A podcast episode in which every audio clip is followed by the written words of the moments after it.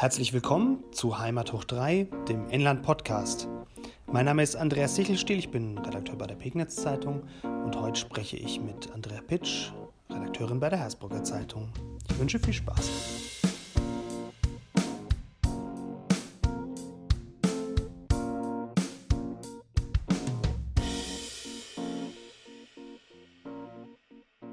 Hallo Andrea. Hallo Andreas. Äh, tja, wir sind heute so ein bisschen zwischen den zwischen einem Feiertag und dem Wochenende. Genau, ja. Aber trotzdem im Einsatz. ja, war ja auch eine turbulente Woche. Total, das kann man sagen. Ich bin fast, also ich muss sagen, ich bin echt geschafft am Ende ja, dieser Woche. Glaube ich dir, kann ich etwas mitfühlen. Also es war doch, ähm, aber ich glaube, das geht anderen auch so. Also gerade vielen Eltern. Stimmt. Lehrern, Schulleitern, ähm, sicherlich auch der ein oder anderen Behörde, die bestimmt jetzt durch sind nach den, ja eigentlich ja nur drei Tagen, wenn wir den Feiertag jetzt mal wegrechnen, drei Arbeitstage und in den drei Tagen einiges an ähm, Nachrichten, Unklarheiten, äh, Verwirrungen.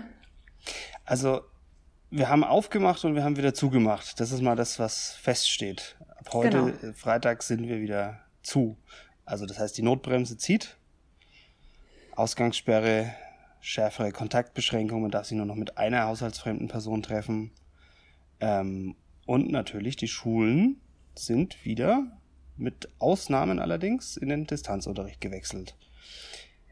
Lustig ist jetzt aber, dass wir erst am Dienstag aufgemacht hatten, also die Schulen erst am Dienstag wieder in den Wechselunterricht beziehungsweise manche sogar erst am Mittwoch, weil es irgendwie da auch Konfusion gab. Ja, ziemlich. War ja alles dann doch etwas kurzfristiger und wie erreiche ich die Eltern und ähm, ja, da gab es einiges an hin und her. So dass manche, ich habe jetzt mir sagen lassen, Mittelschule zum Beispiel in Röthenbach, da ist die Wechselunterricht bedeutet ja im Endeffekt so eine Klasse ist in zwei Gruppen geteilt. Genau. Und dann war eine Gruppe am Mittwoch da mhm.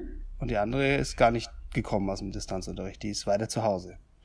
Ja, weil das dann doch einfach ein bisschen kurz war, um da durchzuwechseln. Ne? Ja. Ja, ähm, Woran war, liegt's? Vielleicht müssen wir das mal erklären. Äh, ja, damit kommen wir dann auch praktisch gleich zur nächsten Verwirrung, die da noch mit zusammenhängt.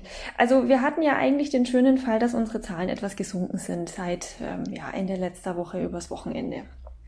Und Richtig. dann gab es ja eine gewisse Perspektive, äh, wenn fünf Tage der Wert unter 100 liegt, dass wir lockern können. Ab dem übernächsten Tag. Genau. So, ja. das wäre die, also die Werte waren bis Sonntag unter 100. Genau, da waren wir irgendwann mal so bei 80. Ja, wobei, das, da fing es ja schon an. Also der Sonntagswert genau. vom RKI war nicht richtig, tatsächlich. Ja. Da ist irgendwo was schiefgelaufen beim Übermitteln vom Landratsamt an das Landesamt für Gesundheit in Erlangen und das wiederum übermittelt ans RKI. Und die Zahlen, die eigentlich bei uns knapp um die 100, knapp unter 100 dann am Ende waren, die waren aber beim RKI nicht in der Statistik. Da waren wir bei 82, schlag mich tot. Genau. Also unter 100 und wir haben, weil maßgeblich ist es RKI, so oder so, wir haben gelockert. Ja. Und dann passierte es aber, Schon ja, am Montag. dass unsere Zahlen wieder etwas nach oben gegangen sind, also knapp über 100. Ja, und da, glaube ich, kam das Problem auch her bei den Schulen, weil sich das Schulamt dann nämlich gesagt hat, wenn die Zahlen sich so wieder nach oben entwickeln, dann ist es eigentlich nicht verantwortlich, jetzt aufzumachen. Genau. Vor allem auch nicht für, für einen Tag oder so. Also, ich meine, das kann man ja nachvollziehen, dass man sagt, naja, mache ich den ganzen Eiertanz jetzt dafür, dass die Schüler dann irgendwie einen Tag in den Unterricht gehen und dann ist abzusehen, dass, es, dass sie doch wieder zurück müssen. Aber das Problem war, dass das die Kreisbehörde nicht entscheiden darf oder überhaupt. Also, nee, das, das ist ein Automatismus einfach, tatsächlich. Genau. Da und das war, das hat dann zu Verwirrungen geführt, denn die Schu das Schulamt hat eben gesagt, nee, haltet mal die Füße still. Das haben dann einige ähm, Schulen wohl so weitergegeben, um dann eben am Nachmittag oder abends festzustellen, nee, äh, geht doch nicht. Äh, die Schüler müssen bitte am nächsten Tag antanzen und dann war es für viele einfach zu spät, das entsprechend zu organisieren oder die Leute überhaupt zu erreichen. Ja, und dann brach da doch diverses Chaos aus. Genau, und dann waren wir am Montag über 100, am Dienstag über 100, haben die Schulen aufgemacht und am Mittwoch waren wir auch über 100, so dass ab dem übernächsten Tag, sprich also Freitag, heute? die Notbremse wieder greift. Allerdings, kleines Problem am Dienstag, ein, äh, eine Pressemitteilung der Stadt Nürnberg. Oh ja, ja, sehr viel Verwirrung wieder, sehr viel Ärger auch, ähm, der Ärger, dann mitgeschwungen ja. ist, ja. Und da drin stand, ja, also wir haben falsche Zahlen, wir müssen die nach unten korrigieren. Aber von diesem Fehler betroffen sind auch ein paar andere Landkreise. Zum Beispiel Schweinfurt war dabei, Fürth war dabei. Genau, ja. Und das Nürnberger Land. Ja, weil die Stadt Nürnberg ähm, bekanntlicherweise da einen Fehler rein produziert hat. Da gab es irgendwie Doppelmeldungen, also wurden Fälle doppelt dann gemeldet. Deshalb hatten die auch dann einen extremen Sprung, ich glaube von 200 auf 222 oder so. Und dann wieder ähm, auf 162 am nächsten Tag, ja, oder auf 160. Genau, und also da war wirklich ein Fehler vorhanden. Nur das ähm, ja, Unschöne war halt, dass man da praktisch, ohne es wirklich zu wissen, ähm, andere Landkreise und Städte mit reingezogen hat und unterstellt hat, da wäre auch was falsch. Also ähm, ich habe ja versucht rauszukriegen, was da genau passiert ist. Es ist wirklich mit mäßigem Erfolg von der sagen, ne? Außenperspektive ne? her nicht so einfach gewesen. Fakt ist, die Frau Walthelm hat mich noch angerufen, also ist die mhm. Nürnberger Gesundheitsreferentin am ähm, Mittwochabend und sie hat sich entschuldigt. Sie hat sich beim Landrat entschuldigt hier, sie hat sich beim gesamten gesamten okay. Nürnberger Land entschuldigt, so mehr oder weniger. Ähm, äh, sie hätte das nicht tun sollen, sie hätte äh, nicht den, den Landkreis da erwähnen sollen. Sie kann natürlich keine Aussagen treffen über mhm. diese Zahlen. Sie sagt, da gab es ein internes Kommunikationsproblem. Ähm, was das jetzt konkret war, ich nehme an, da hat halt jemand wahrscheinlich im, äh, im System auch gesehen, dass irgendwie eine, eine, taucht irgendwo das Nürnberger Land auch auf, hat es weitergegeben. Mhm. Fakt ist aber, und das glaube ich auch, weil viele Leute das ja nicht mehr glauben und weil Allerdings viele Leute, also die Glaubwürdigkeit ja. ist ein bisschen dahin tatsächlich ja, durch diese Aktion. Ziemlich. Das LGL sagt, also das Landratsamt sagt, unsere Zahlen stimmen, wir haben es nachgerechnet, sie sind eher ein bisschen höher. Und das LGL, was die übergeordnete Behörde ist, in dem Fall, an die wird ja gemeldet, hat auch nochmal nachgeguckt und sagt, die Zahlen sind korrekt, also die Inzidenzen stimmen. Ja, genau. Ja, also ich habe da ehrlich gesagt auch Vertrauen in unser Landratsamt, in unsere Behörde, dass das äh, korrekt ist, weil ich meine, sie hätten ja auch nichts davon, wenn sie jetzt da so wie der Vorwurf dann äh, doch leider auch immer wieder von, von Leuten zu hören war, nach dem Motto, ja, die geben ihren Fehler jetzt nur nicht zu, hätten sie ja auch gar nichts davon, da irgendwas äh, zu verschleiern oder, oder Fehler eben nicht zuzugeben. Also daher. Und wir waren ja wirklich um diese 100er Grenze herum. Und wir das sind ja drüber natürlich, jetzt wieder. Ne? Also wir sind ähm, jetzt bei 111 dann, gewesen und 107, glaube ich, jetzt heute. Ja. Also ähm, ja, auch da drüber wieder. Ja.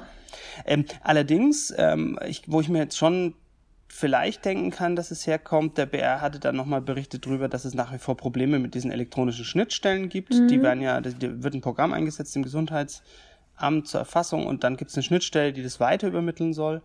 Und dass es da immer noch hakt, also möglicherweise haben wir immer noch, im Januar hatten wir das ja auch so Computerprobleme. Ja, genau. Ähm, die schieben sich auch ein bisschen gegenseitig die Schuld zu, das LGL und die Stadt Nürnberg. Die einen sagen so, die anderen sagen so. Klar. Also die einen sagen, ihr habt es falsch eingetragen, die anderen, naja, das System funktioniert aber nicht an der Stelle. Man kann da nicht reinschauen. Ähm, ja, also man muss halt das jetzt mal so nehmen. Ich kann nicht zu jedem einzelnen Infizierten fahren und das nachzählen, sondern ich muss nehmen, ja. auch was mir die übergeordnete Behörde in dem Fall sagt und die bestätigt das ja. Und beim RKI sind die Zahlen jetzt ja auch so ich, da kann man irgendwie nicht dran vorbei. Es wird nicht niedriger in dem Fall. nee, nee, leider nicht, leider nicht. Ähm, Auch wenn es viele gerne hätten, glaube ich. Ja, naja, weil natürlich schon mit dieser, mit diesen sinkenden Zahlen Hoffnung mitgeschwungen ist, auch gerade auch in der, in der Außengastronomie. Da haben sich viele ja auf diesen Vatertag eigentlich gefreut. Und ähm, einige, also es gab einige, die waren zurückhaltend, das hatten wir ja letzte Woche schon besprochen. Andere mhm. wiederum waren da jetzt schon sehr hoffnungsfroh aufmachen zu können. Und ähm, ja, für die war das natürlich dann. Also ich habe mit dem Hans Fenzel gesprochen. Das ist, ähm, der sitzt ja auch im DEHOGA-Vorstand, das Hotel- und mhm. Gaststättenverband im Nürnberger Land. Der, ist in Ödenberg, Wirtshaus, und ähm, ja, der hatte ein bisschen mehr eingekauft. Das war jetzt nicht die mega verderbliche Ware, sagt er, aber er muss ja, ja wenn es dann heißt, er darf doch aufmachen, muss er vorbereitet sein. Dann muss er ne? ein bisschen was da haben. Also ja. hat er ein bisschen mehr eingekauft. Ja, meine, er ist jetzt nicht total überrascht worden davon, aber er sagt, das drückt natürlich schon gewaltig auf die Stimmung. Ja, ja, und das dann halt alles, also es kam halt in dieser Woche sehr viel zusammen. Ja, also die Schulen, das hin und her, dann kam, was Schule betrifft, ja noch obendrauf, ähm, dass der Kultusminister, der Herr Piazzolo, auch noch ein bisschen für Verwirrung gesorgt hat, von wegen, ja, keine Prüfungen mehr und dann äh, doch, wir dürfen doch noch oder sollen doch noch ähm, Schulaufgabenprüfungen geschrieben werden bis Pfingsten und danach nimmer. Äh, dann das mit den Zahlen noch obendrauf und ich glaube, das sind alles so, so kleine Nadelstiche, die halt bei den Leuten dann mittlerweile immer tiefer gehen. Ja, also ähm, wir sind jetzt an dem Punkt, glaube ich, wo die Glaubwürdigkeit oder das Vertrauen auch ähm, abnimmt, weil die Leute natürlich auch sehen, wie gelockert wird anderswo. Ja. Wir haben jetzt in Erlangen durften jetzt die Biergärten aufmachen. Das ist ja unser Nachbarlandkreis hier direkt. Genau. Du kannst hier von Lauf aus bis ja in, in Eckental in eine Viertelstunde. Ähm, ja. Und da sind die Biergärten offen. Und ja, man kann dann dieses System, was einen Tag auf, dann drei, vier Tage, fünf Tage später wieder zumacht, hm, kann man sich jetzt die Frage stellen, ob das so gut ist. Das ist ja ein bisschen das, was, glaube ich, auch der Schulamtsleiter meinte, gut gemeint, aber in der Umsetzung dann vielleicht etwas schwierig, dass man nicht auf eine Zahl schaut, sondern dass man sich mit dem Gesundheitsamt über eine Tendenz unterhält. Wie ist es denn? Gehen die Werte eher nach oben, gehen sie nach unten? Und dann vielleicht den einen Tag kann man dann noch zulassen oder auflassen, dass man es einfach vor Ort entscheiden kann. Ja, ja, sicherlich nicht verkehrt. Gar nicht allem, so verkehrt, ne? Ja, ich frage mich auch, ähm, ich weiß noch, dass ähm, eigentlich doch im Rahmen dieses ganzen Notbremsen und Bundesinfektionsschutzgesetz auch mal drüber äh, gesprochen wurde und eigentlich auch eine Ergänzung in diesem Infektionsschutzgesetz gab, dass es eben nicht nur auf diesen Inzidenzwert ähm, sich versteift werden soll, sondern auch ein R-Wert und auch die Impfzahlen mit berücksichtigt werden sollen wollen. Und ich finde, das schlägt sich überhaupt nicht nieder. Auch es wird auch nicht, finde ich, so großartig berücksichtigt, wie jetzt halt die Intensivstationen ausgelastet sind. Ähm, also ich glaube, da gäbe es schon mehr Faktoren, die man sich betrachten könnte, um zu sagen, okay, wir gehen in diese und diese Richtung. Ähm, das ist ja eine alte Debatte im Endeffekt. Man sagt halt immer, die Intensivstation ja. ist ein bisschen zu spät. Ja, wobei man ähm, schon auch andere Möglichkeiten hätte allein in der Meldekette. Also wenn du dir anguckst, bis Fälle beim RKI landen, das mhm. Landratsamt hat die schneller und das Landratsamt weiß mindestens am Tag vorher, ne, also wo, wo wir sind, vielleicht sogar ja, noch ein bisschen vorher, ja. weil die Fälle müssen erst eingegeben werden, dann müssen sie ans LGL gemeldet werden und so weiter. Ich, da glaube ich, ist das Wissen darum, wie es wirklich aussieht, schon auch eher gegeben, als wenn man jetzt nur auf so einen Wert, der irgendwo in Berlin festgestellt wird, ja. schaut. Ja, vor allem auch, wenn man dann, mein gut, das relativiert sich jetzt wieder ein bisschen durch die Impfung, aber auch dieses Hotspot-Thema ja, wenn man ja. weiß, es ist jetzt zum Beispiel wirklich nur in einem Seniorenheim oder in einer bestimmten Unterkunft oder in einem bestimmten Eck ausgebrochen und man kann das dann gut ähm, eindämmen oder in den Griff kriegen, dann ist es ja auch was anderes, als wenn man jetzt sagt, da zieht sich jetzt das, der Virus irgendwie flächendeckend durch und man weiß gar nicht, wo man anfangen soll. Das, ähm, das, das sind auch solche, das, das kannst du natürlich da spricht eine Zahl, aber die Zahl gibt ja nicht ähm, dieses Infektionsgeschehen genau wieder. Das sind, ja, das sind alles so Kleinigkeiten, die man da vielleicht. Das hatten wir ja vor Weihnachten, ne? Also die ja. Zahlen, die wir da hatten, die waren zu großen Teilen, ähm, mein Gott, das hat sich von Woche zu Woche ein bisschen unterschieden, aber es gab da massive Ausbrüche in den Altenheimen. Genau, ja. Und aktuell, weil das auch immer viele sagen, ja, wo sind denn die Hotspots? Und ähm, das sind doch bestimmt nur ein paar Hotspots also wenn man sich das so anguckt, und wir tun es ja jeden Tag, ähm, nach den Kommunen aufgeschlüsselt, da haben wir hart dafür gekämpft, dass wir diese Zahlen kriegen nach mhm. den Kommunen. Ähm, aktuell würde ich das nicht sagen, dass es einen Hotspot gibt, sondern es nee. verteilt sich tatsächlich. Ja, aber halt. Es gibt da mal eine Häufung an einem Tag, aber dann ist logisch, wenn da halt irgendwo ein Cluster, also eine Familie ist, die dann ein paar Kontaktpersonen hat und dann werden ein paar positiv getestet, dann ist halt mal an einem Tag ein bisschen höher. Ähm, äh, und in der kleinen Kommune kann das natürlich gleich schon einen großen Ausschlag machen, wenn man jetzt so ja. auf pro 1000 Einwohner guckt oder so. Ne? Ja. Ja. Ähm, ja. Übrigens, es gibt ja tatsächlich noch einen anderen Mechanismus und den gibt's aber nur bei der Außengastro, bei den Lockerungen. Mhm. Da gilt nämlich keine starre Frist, fünf Tage oder so, sondern da genau. muss eigentlich das Landratsamt entscheiden, ob die Außengastro lockern darf. Ja, das stimmt. Ja, und äh, es liegt also praktisch da in, in der Entscheidung des Landratsamts. Es gab jetzt mal die Vorgabe, man muss irgendwie sieben Tage unter 100 sein. Mhm. Ich weiß nicht, wo die herkommt, wahrscheinlich auch irgendwie äh, aus München als, als Anhaltspunkt für die, für die Landratsämter. Aber dann müssen die Zahlen auch immer noch stabil unter 100 sein. Das heißt, ja, der Hans Fenster und seine Kollegen... ist auch wieder so eine Definitionsfrage. Die müssen ne? jetzt auch warten. Ja.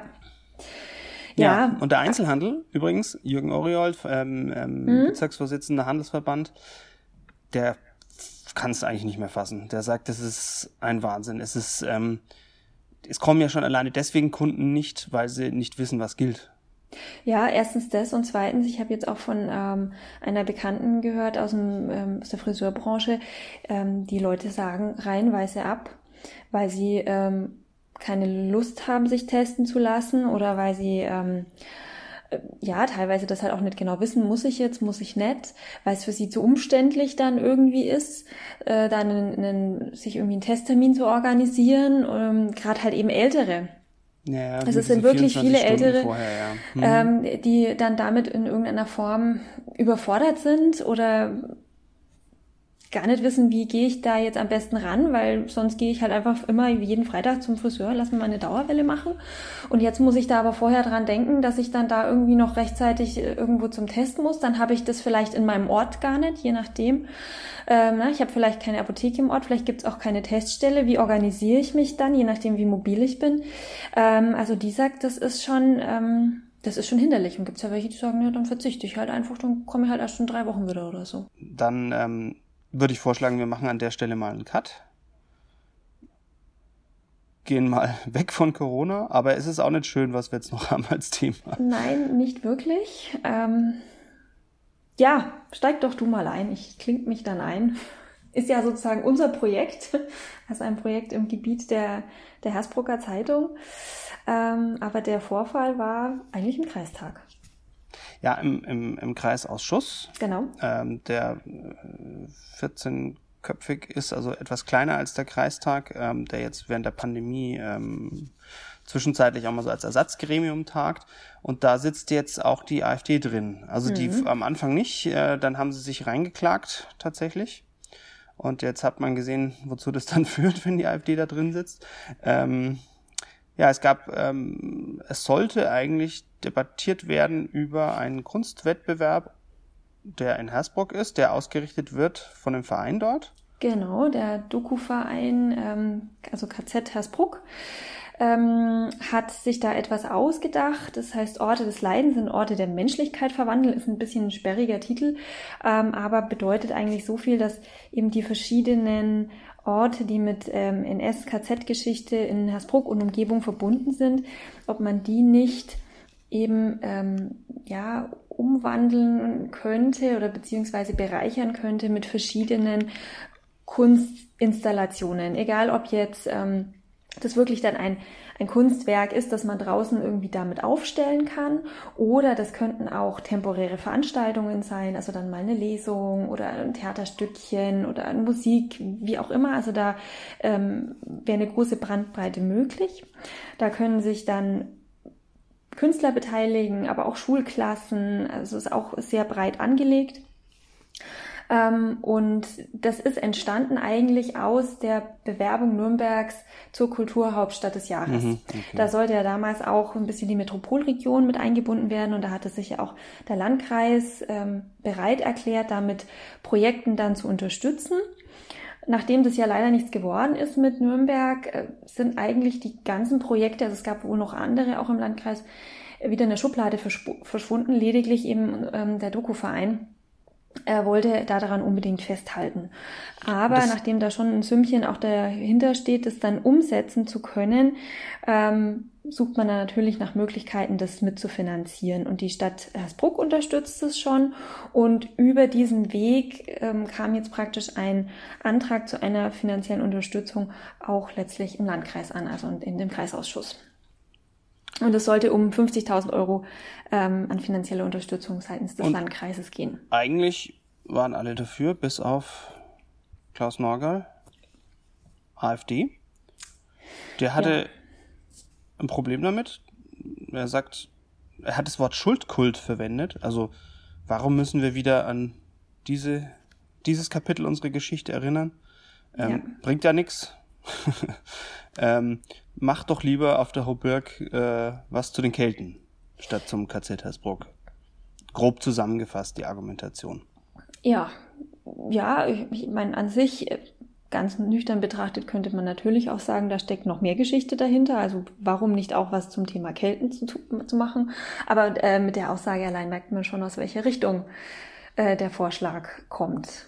Ja, Schuldkult ist halt so ein Wort, was also ähm, tatsächlich häufig vom rechten Rand verwendet wird. Das ja. ist, ähm, wir müssen jetzt etwas vorsichtig formulieren, glaube ich, aber wir haben ähm, auch mal nachgefragt bei Hajo Funke, äh, der Kollege äh, Andreas Kirchmeier, der darüber geschrieben mhm. hat, das gemacht, das ist äh, Geschichtsprofessor, emeritiert mittlerweile, Rechtsextremismusforscher. Ja. Und ähm, naja, der sagt, die deprimierenden Geschichten von damals, das ist ein Zitat, die deprimierenden Geschichten, die, die warnen uns heute davor, dass wir erneut äh, rechten Terror hinnehmen und deswegen Natürlich müssen wir an die erinnern, klar. Ja, klar. Ja, also das im Prinzip ähm, haben auch die anderen Politiker äh, in ihren Stellungnahmen dann ähm, deutlich gemacht, also dass es hier ähm, eben darum geht, zu erinnern und immer hochzuhalten, sowas darf nicht mehr wieder passieren. Ähm. Zumal, und jetzt ähm, ähm, äh, muss man mal in die Geschichte nochmal in die Jüngere schauen, dass in Hersbruck ja immer ein Thema war, was auch nicht wirklich gerne, ja, diskutiert wurde und was oft auch verdrängt wurde und was erst mit dem Sehr Gerd Vanselow, wann genau, war das? Ja. Anfang der 90er? Späte 80er. Späte 80er. Ja, in dem Dreh. Also ein Schüler, der eine ähm, Facharbeit geschrieben hat. Ja. Und das ganze Thema KZ Hersbruck damit eigentlich auch erst wirklich hervorgeholt hat und in die Erinnerung der Leute zurück, auch wenn sie es manchmal nicht wollten. Ne? Ja, ja, das war damals äh, nicht einfach äh, für ihn und natürlich auch für die ganze Stadt sich mit dem Thema auseinanderzusetzen. Ähm, aber das, das war der Schritt in die richtige Richtung und mittlerweile ist da wirklich Hersbruck insgesamt dank des Einsatzes einzelner Personen oder auch eben des, des Vereins ähm, da wirklich sehr bemüht und ähm, das, was da getan wird, hat ja jetzt nichts äh, mit irgendwie Schuldkult oder ähm, dass man jetzt hier ein Tätervolk ähm, an den Pranger stellen möchte, irgendwie zu tun. Natürlich ist es so, dass wir, unsere Generation, die sich damit beschäftigt, mit damals insofern nichts zu tun haben. Also wir haben das nicht verursacht. Ne? Das ist schon klar, aber ähm, deshalb kann ich das ja nicht in die Schublade packen und sagen, damit habe ich nichts zu tun. Nein, es ist ja zumal, ich finde das in Hersbruck so bemerkenswert, weil das ist ja mitten im Ort eigentlich. Also damals ist es schon so ein bisschen Randlage natürlich von Hersbruck, aber es ist, ähm, es muss ja präsent gewesen sein bei den Leuten und das ist ja auch heute noch eigentlich, dieses Gelände, das gibt's ja nicht mehr, da steht ja jetzt alles Mögliche drauf, aber ähm, das, das ist für mich unvorstellbar, dass damals einfach dann da KZ-Häftlinge ähm, mitten in der Stadt waren. Ja, direkt neben dem Strudelbad. Neben dem Strudelbad und die Leute waren im Strudelbad. Ja, ja, das ist halt ein klassisches Wegschauen. Also ich meine, das ist aber halt auch ein typisch menschlicher Zug. Ist ja heute auch noch so. Dinge, die uns unangenehm sind, die, mit denen wir uns nicht auseinandersetzen wollen, da gucken wir dann halt weg und finden schon unsere Erklärungen, warum das jetzt so ist und warum das dann in dem Fall jetzt nichts mit mir als einem braven Bürger zu tun hat. Ähm, wobei sicherlich damals auch Angst natürlich eine Rolle gespielt hat. Also es gab auch Hersbrucker, ähm, die dann den Häftlingen, die auf dem Weg nach, ähm, nach Hamburg waren, zu Ruppig, versucht haben, irgendwie an der Straße einen Apfel zuzustecken oder, oder sowas. Ähm, wenn die halt erwischt die, worden sind, dann war ja, das also ich Spaß. Find, äh, Vittorio Bocchetta, ne, der ja. ähm, ein, ein ehemaliger Insasse ähm, der ja auch bei euch präsent ist, ist mit einer Skulptur ne, im genau, Rosengarten, genau, ja. der das auch so auch künstlerisch aufgearbeitet hat, das Bildhauer. Ähm, und der hat, ich krieg's jetzt nicht wörtlich hin, aber der hat so sinngemäß gesagt, ähm, die Deutschen trifft keine persönliche Schuld. Also zumindest nicht die, die direkt damals dabei waren, aber die trifft keine persönliche Schuld, ja.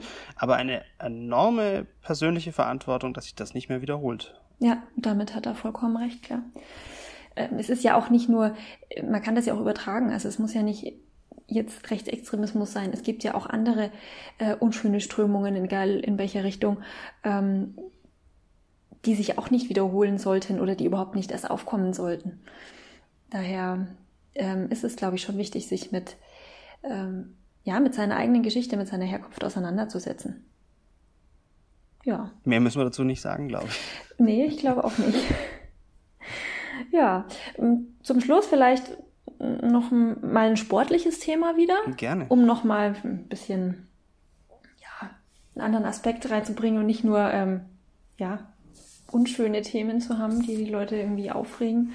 Ähm, ich durfte mit den Reichenschwander Fußballdamen ähm, letztens ein Gespräch führen. Gut, der Anlass ist jetzt auch nicht unbedingt der schönste für, für sie. Äh, sie hatten einen Trainer, der eigentlich erst vor zwei Jahren angefangen hat.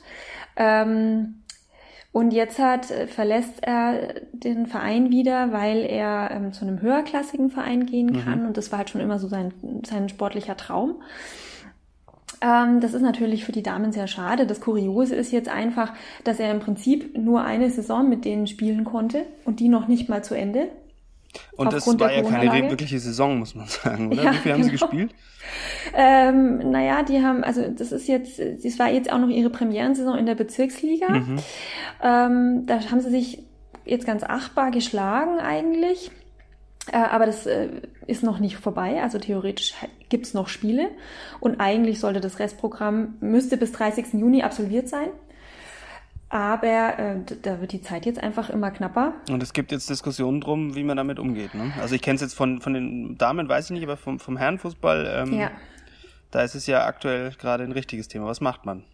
Ja, genau. Und das ist, ähm, also da haben wir auch ein bisschen drüber gesprochen. Und das Problem ist, je länger man jetzt abwartet äh, mit einer Entscheidung, ähm, desto mehr englische Wochen drohen. Das Problem ist aber auch, ähm, man kann sich nicht so vorbereiten. Also normalerweise braucht man mindestens äh, sechs, acht Wochen Vorbereitung.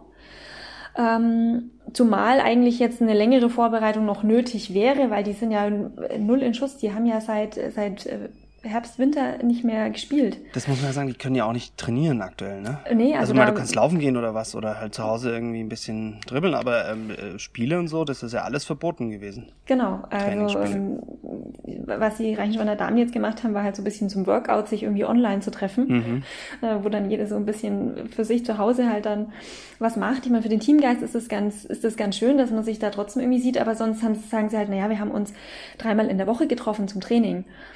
Und jetzt ist es halt einmal im Monat irgendwie zum Workout und da kannst du natürlich nicht entsprechend fit sein und das merken sie halt selber einfach auch. Ne? Die haben ein Dreivierteljahr nicht mehr trainiert zusammen jetzt. Wobei der Vorteil ist, dass es ja alle trifft. Also zumindest wettbewerbsmäßig ist es äh, gleiche Ausgangsposition für alle.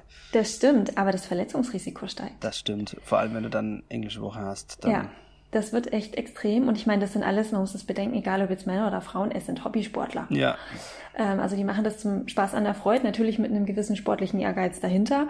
Ähm, aber dann da jetzt auch, wenn es blöd kommt, größere Verletzungen in Kauf zu nehmen für im Endeffekt nichts oder wieder nichts. Also ich meine, wenn du irgendwo, egal welche Liga im Mittelfeld landest, ist es schön und gut, aber wenn du dir dann dafür wirklich, keine Ahnung, das Kreuzband reißt oder sonst irgendwas, ist halt die Frage, ist es das wert? Mm, spannend ist ja vor allem, wenn man die Saison jetzt beendet, wie macht man das denn? Wer wird Meister? Wer steigt genau. ab? Wer steigt auf? Ähm, ja. Das sind ja die Fragen, die dann alle beschäftigen. Ja, da gibt's auch verschiedene Gedankenspiele, ob man dann, ähm, weil normalerweise hätte man ja eventuell noch so Relegationsspiele mit Auf- und Abstieg und so weiter, beziehungsweise ähm, wie würde man jetzt die ausstehenden Spiele noch in irgendeiner Form verrechnen? Könnte man da Quotientenregeln reinmachen? Mhm. Ähm, und dann ist halt die Frage, ist das gerecht? Oder ist es nicht eigentlich gerechter, wenn man wirklich alles ausspielen würde? Ähm, also da, das ist, das ist ein ganz schwieriges Thema. Oder keiner steigt auf und keiner steigt ab. Ja, man lässt einfach so, wäre auch eine Option. Auch eine Option, ne?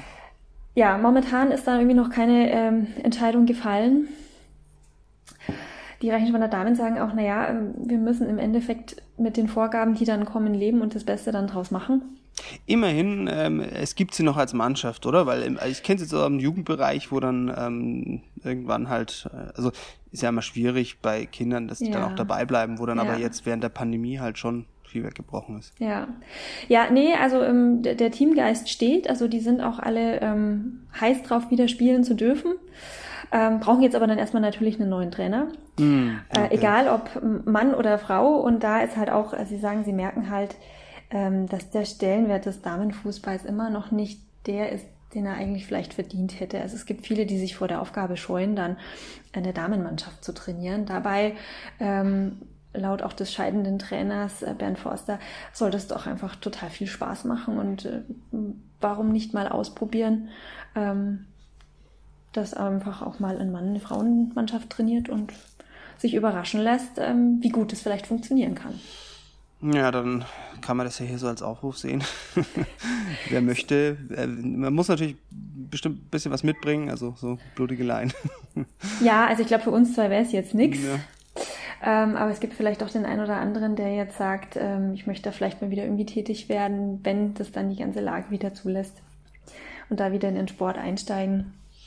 Kann ja auch eine schöne Sache sein. Ich glaube, wenn es da mal wieder losgeht, dann laden wir uns mal den Sportredakteur ein hier und dann reden wir mal über den Fußball. Ja, beziehungsweise auch andere Sportarten. Also ich glaube, da ähm, gibt es bestimmt viel zu erzählen, wie es denen so ergangen ist. Das. Ähm, und auch den Vereinen, gerade mit der Jugendarbeit, du hast es ja schon angesprochen.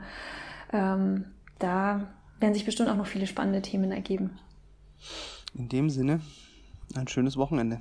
Genau. Dir auch. Wir hören uns. Ciao, ciao. Tschüss.